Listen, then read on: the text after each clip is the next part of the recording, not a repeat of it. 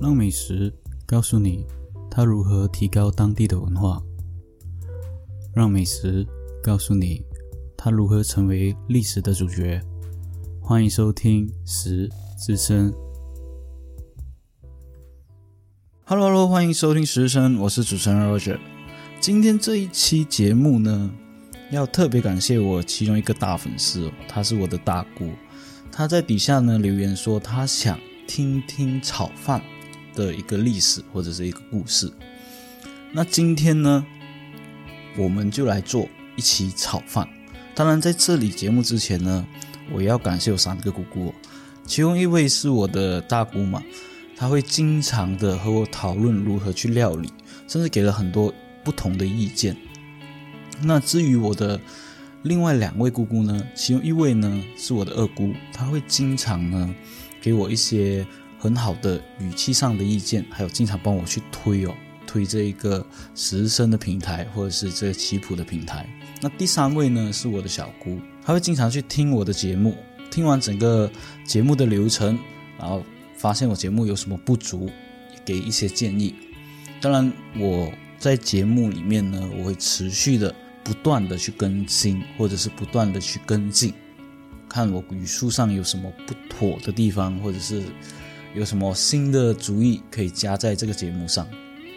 那我们说回我们的今天的主题，今天的主题呢，我准备了一个料理，叫做扬州炒饭。在说这个扬州炒饭之前呢，我的大姑有问我一个问题：要如何将一个米饭？炒的粒粒都是金黄色，因为这一期节目我也有上网去寻找，到底要什么方式才能最好。第一个方式呢是我上网找到的，主要呢是比较推荐使用这一个传统的圆弧铁锅，就好像我们去那种热炒店，或者是去那种我们说的大排档所看到的圆弧铁锅，因为圆弧铁锅呢。拿来炒饭呢，会比平底锅使用得更加好的效果。但是现在呢，我们大多数的，无论是上班族也好，或者是城市人也好，大多数都会用平底锅会比较多。当然，因为平底锅呢，它有利于均匀受热，所以呢，也很具有代表性的一锅在手，天下我有的那种感觉。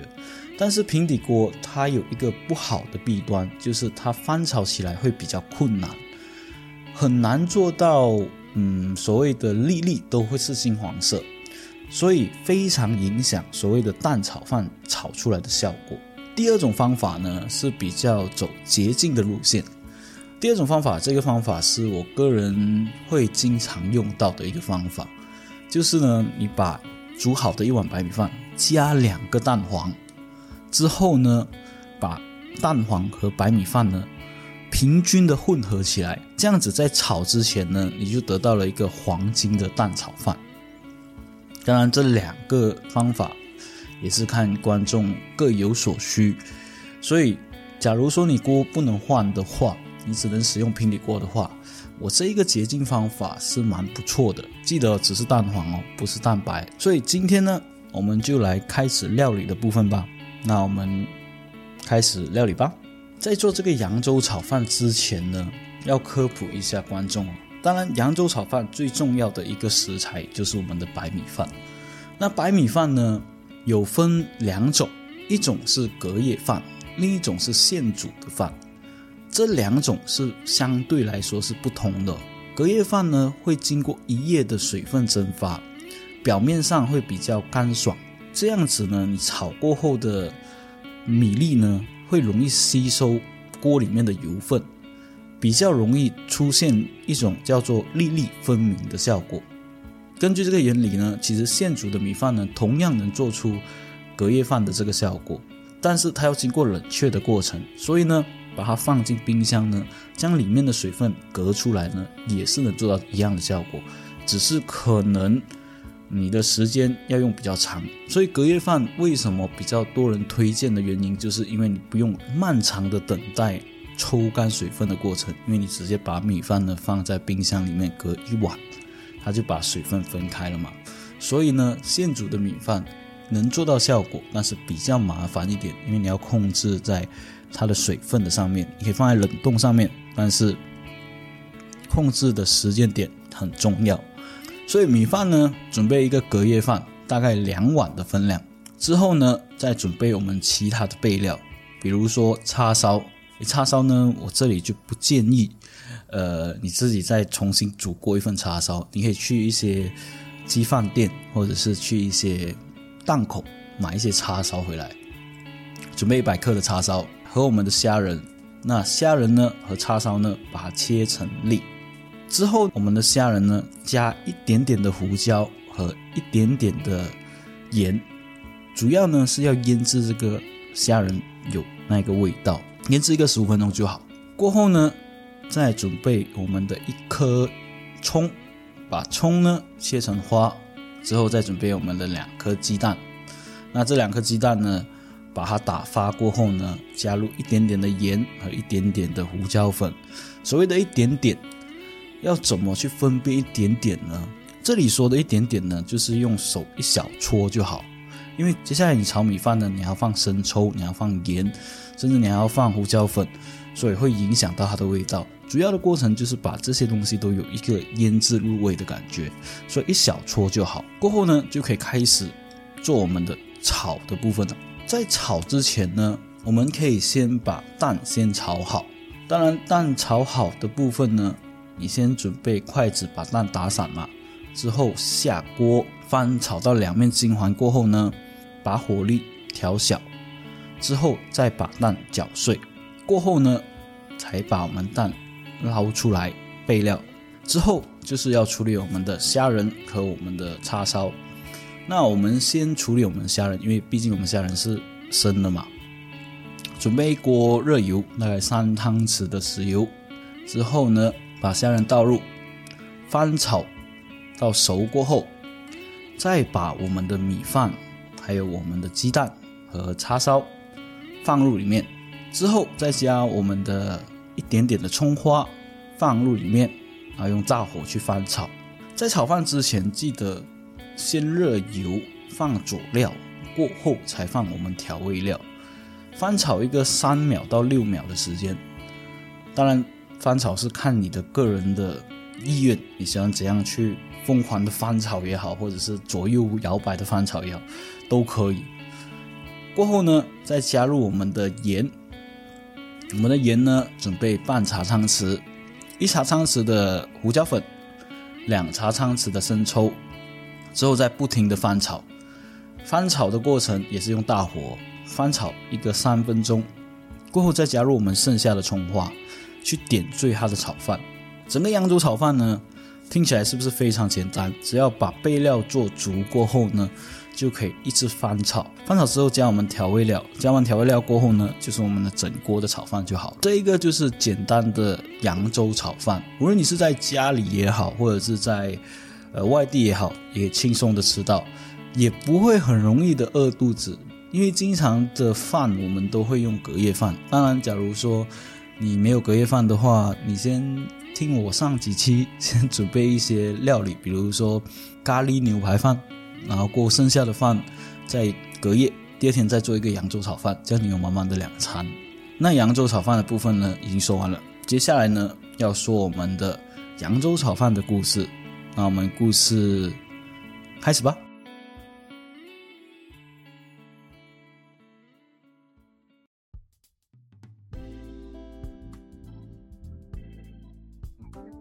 关于扬州炒饭的起源哦，其实扬州炒饭的起源呢，有两地的美食家都在争执哦。这两地的美食家呢，就是广东跟扬州。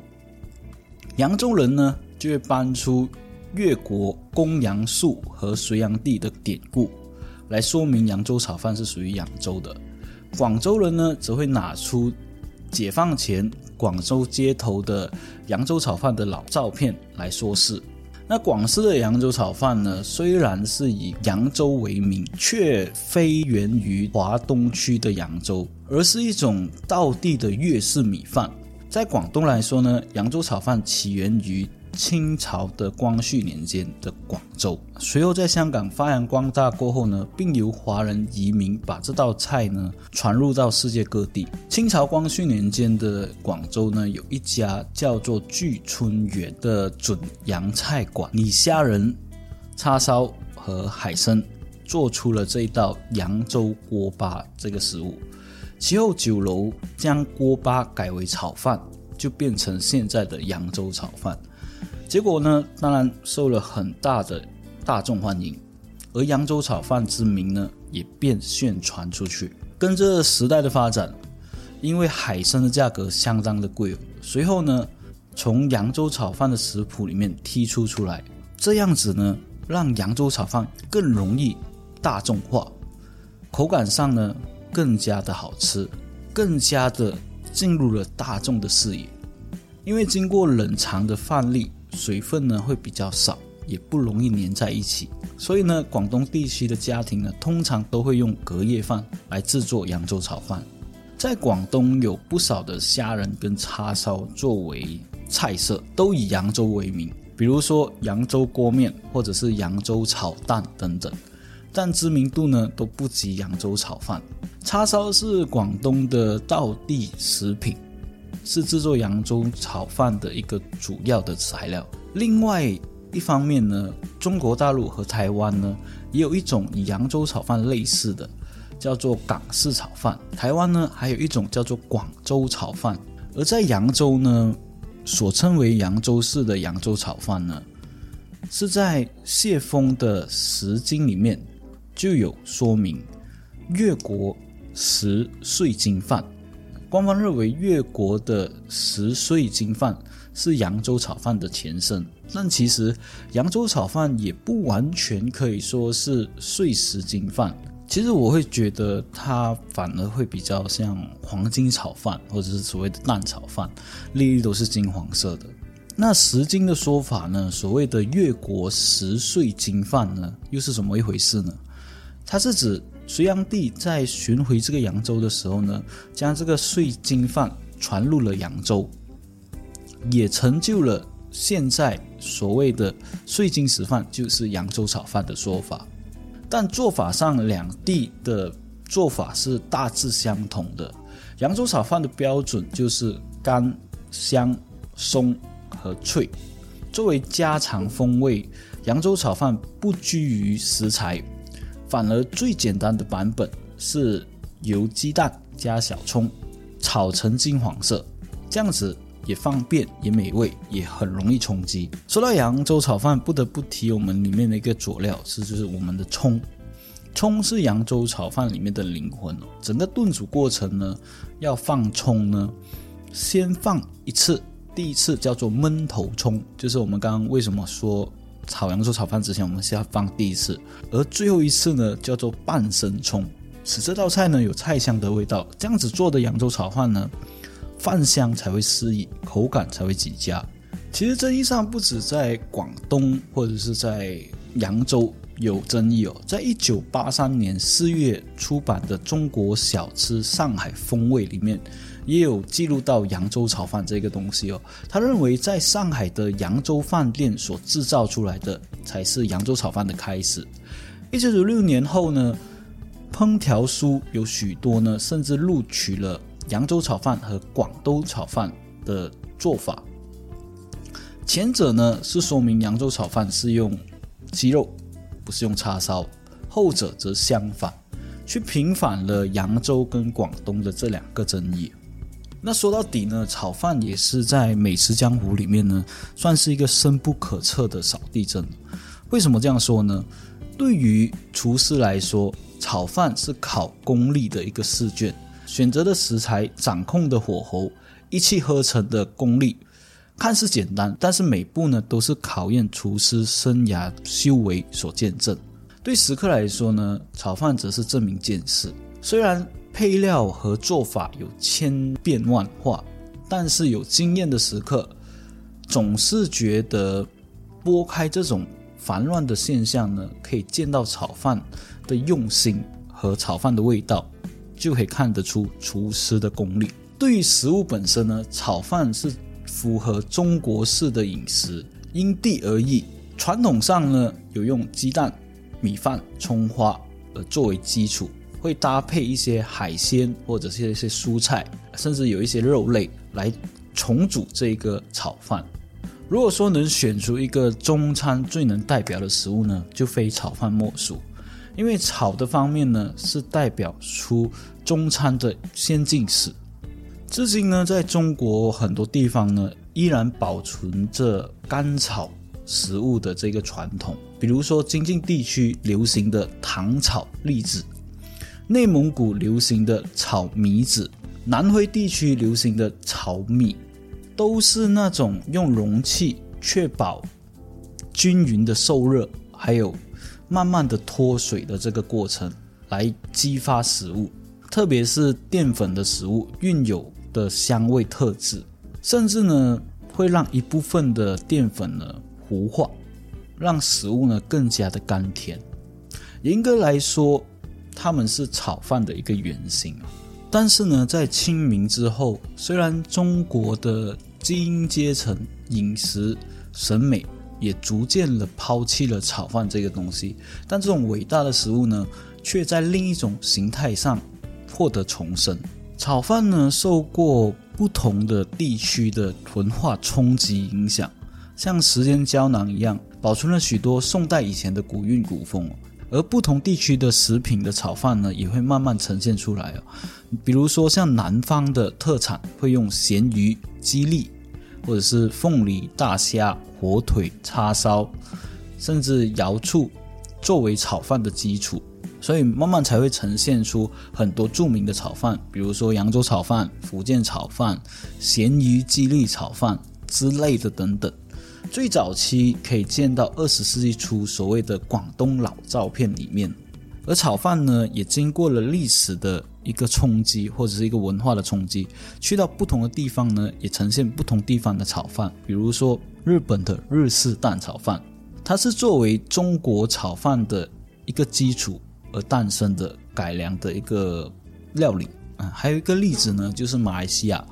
马来西亚呢，呃，经过马来人的一个了解过后呢，呃，马来人的帕泰亚也是一个特别的一种炒饭，我也是相当的喜欢吃，甚至有马来式的经过那种炒通菜去翻炒的炒饭，也相当的好吃。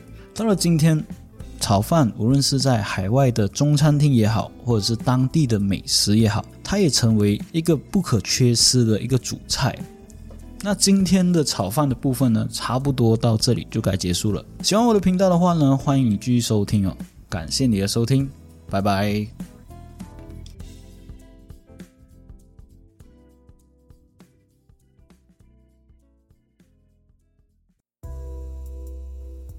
好了，我们的故事听到这边就完结啦。